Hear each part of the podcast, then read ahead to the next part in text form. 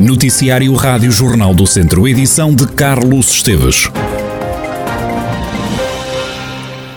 Morreram mais cinco pessoas com Covid-19 no centro hospitalar Tondela Viseu. Só este mês já perderam a vida no hospital devido à pandemia 31 doentes. Das últimas horas, ainda há notícia de mais 13 admissões e 6 altas de utentes infectados. Estão agora internados no hospital 40 doentes, 39 em enfermaria e um nos cuidados intensivos.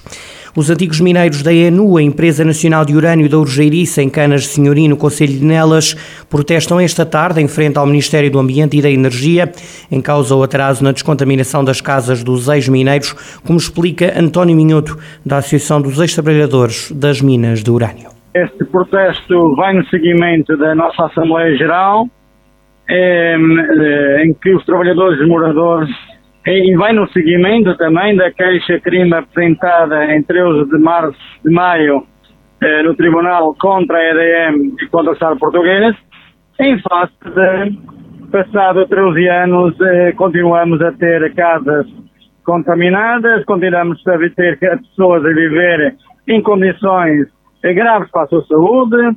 A diretiva comunitária de 2013 exige do Estado português que as casas e as zonas com radão, as pessoas não podem estar e têm que ser encontradas soluções, porque eh, o garradão e a radioatividade destrói as células e por isso eh, atinge eh, as questões oncológicas e, e cria doenças oncológicas aos moradores.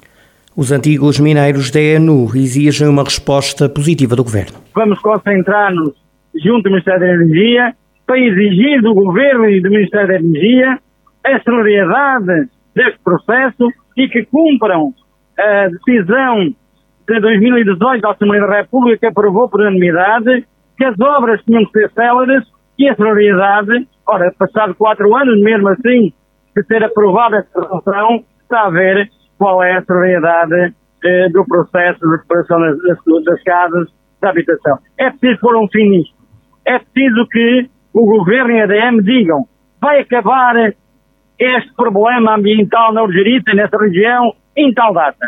É preciso que o Governo e a ADM digam os logradouros das casas dos habitantes vão ser descontaminados. É preciso que o Governo e a ADM digam toda a gente vai ter direito é uma declaração comprovativa que as suas casas estão descontaminadas. António Minhoto, da Associação dos Ex-Trabalhadores das Minas de Urânio, acrescenta que, para além do protesto, os antigos mineiros vão tentar ser recebidos no Ministério do Ambiente. Viseu é um dos nove distritos do país que está sob aviso amarelo por causa do calor e da previsão de trovoada, com ocorrência de aguaceiros que podem ser de granizo e acompanhados de rajadas de vento. O alerta começou ao início da manhã e estende-se até às nove da noite. Para esta quarta-feira, a meteorologia prevê para o distrito de Viseu uma temperatura de 33 graus e uma mínima de 21. A sede Viseu vai voltar a sofrer obras de conservação e de restauro. Esta é a terceira fase dos trabalhos de requalificação que estão orçados em 1 milhão e 200 mil euros. O padre Manuel Moreira de Matos, uh, Dião do Cabido da Sé, explica que obras estão previstas. Em concreto, portanto, será a casa lá fora de Santa Maria, que vai ser recuperado todo, todo o edifício.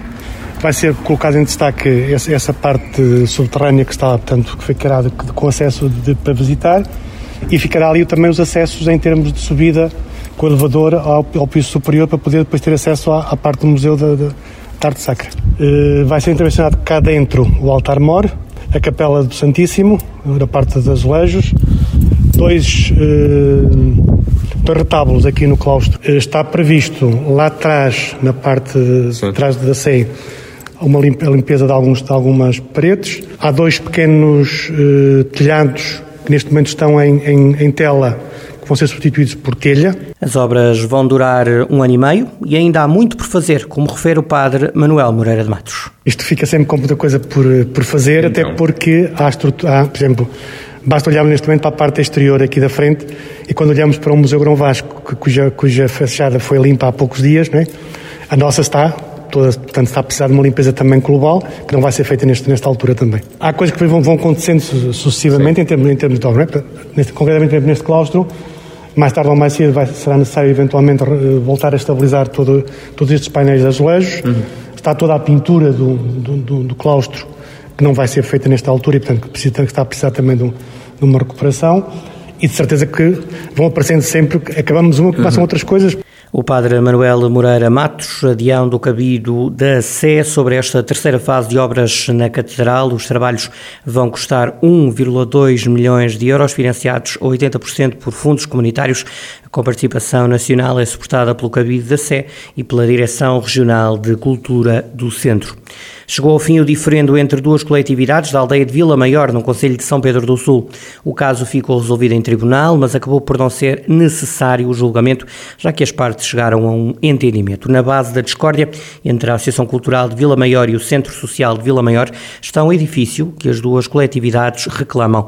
O caso veio ao público depois de a Associação publicar nas redes sociais um comunicado onde dizia que o Centro Social queria usurpar o edifício sede e que para isso tinha iniciado uma ação judicial. O Centro Social justificou a ação com a falta de atividade da associação e que, por isso, queriam reaver o edifício que começava a ficar danificado, situação que estava prevista na escritura de doação do imóvel. Mas a presidente da associação, Inês Moita, negou e garantiu que, a nível jurídico e legal, sempre esteve a funcionar, apenas foram reduzidas as atividades, sobretudo devido à pandemia. A situação acabou por ficar resolvida com as coletividades a chegarem a acordo. Ficou definido que se considera cessação da atividade em cinco anos consecutivos, se não houver uma aprovação do orçamento e plano de atividades. Ora, o acordo prevê ainda que o Centro Social de Vila Maior use uma parte do espaço através de um contrato de comodato. No final, os responsáveis pelas duas coletividades afirmaram estarem contentes com o acordo Inês Moita, Presidente da Associação Cultural de Vila Maior, garantiu que a grande preocupação eram as pessoas e não o imóvel. O nosso objetivo nem era tanto a parte da propriedade, era não, haver, não era a questão de não haver divisão de propriedade, era a questão das pessoas, de, de estarmos a colocar toda a aldeia que é tão pequena em, em, em, dois polos completamente diferentes que depois iam acabar por sempre colidir. Uh, por isso achamos que é uma resolução boa. Naturalmente, cada um dos lados quer sempre um pouco mais, mas cada um cedeu em algumas partes e, dentro do possível, acho que foi uma boa conclusão.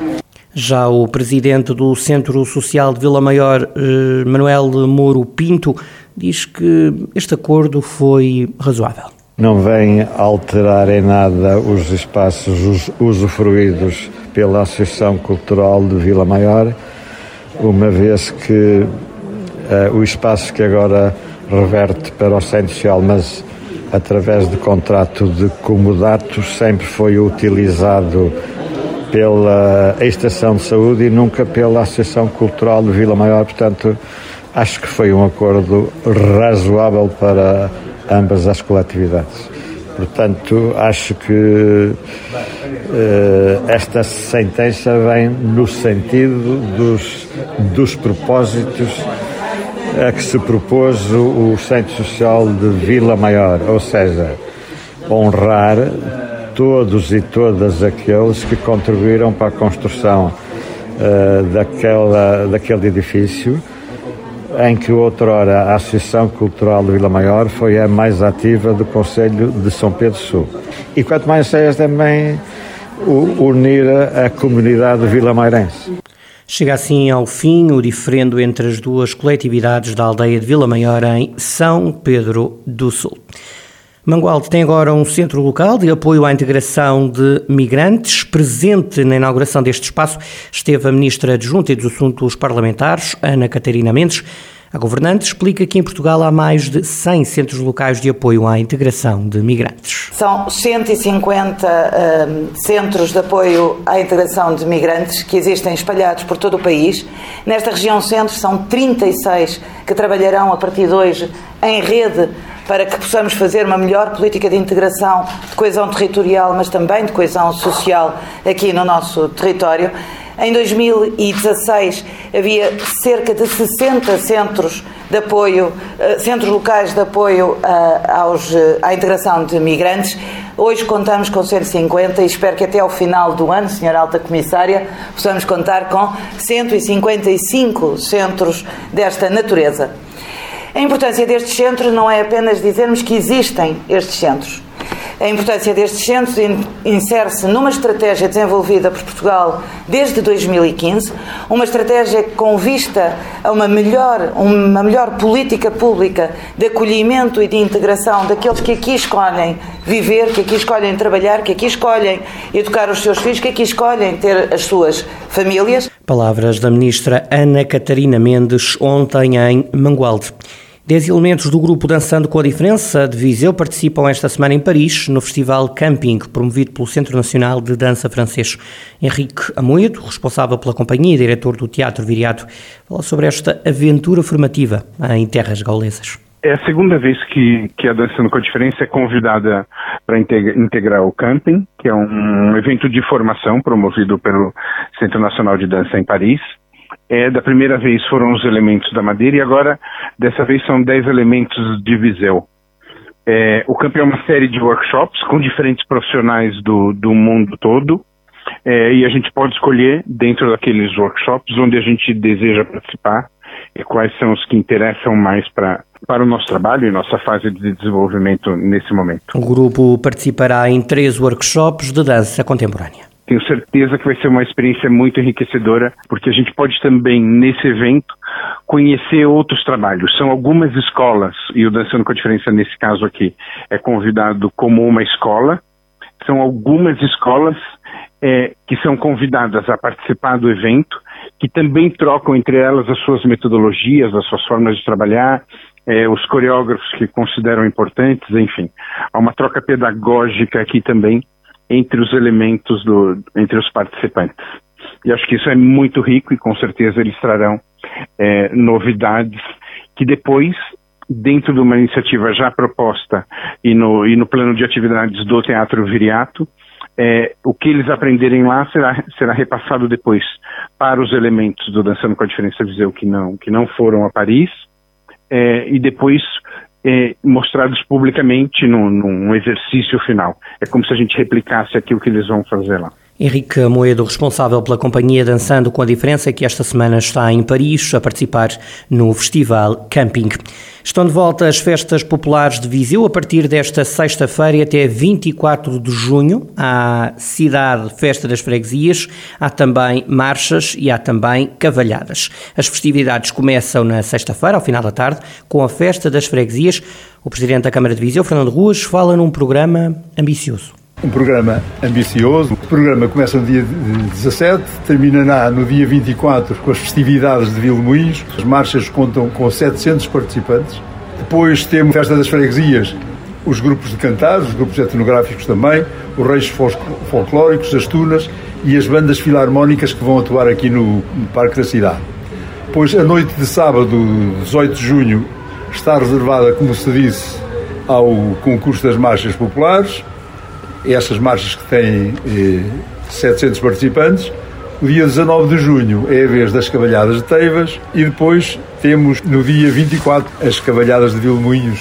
Na apresentação das festividades estiveram ainda as responsáveis pelas cavalhadas de Teivas e de Vilmoinhos. Sandra Santos, das cavalhadas de Teivas, destacou o tema deste ano, a paz as nossas cavalhadas para rumarem à cidade de Viseu no dia 19 de junho, pelas 15 horas, onde vamos ter eh, os, os carros alegóricos, também eh, bombos, etc. Mas aquilo que nos caracteriza sem dúvida e aquilo que nos faz vibrar sem dúvida é a nossa dança da morgadinha. De facto, a, a nossa história é, são daí as nossas raízes e é daí que vem a história das cavalhadas de Teigas.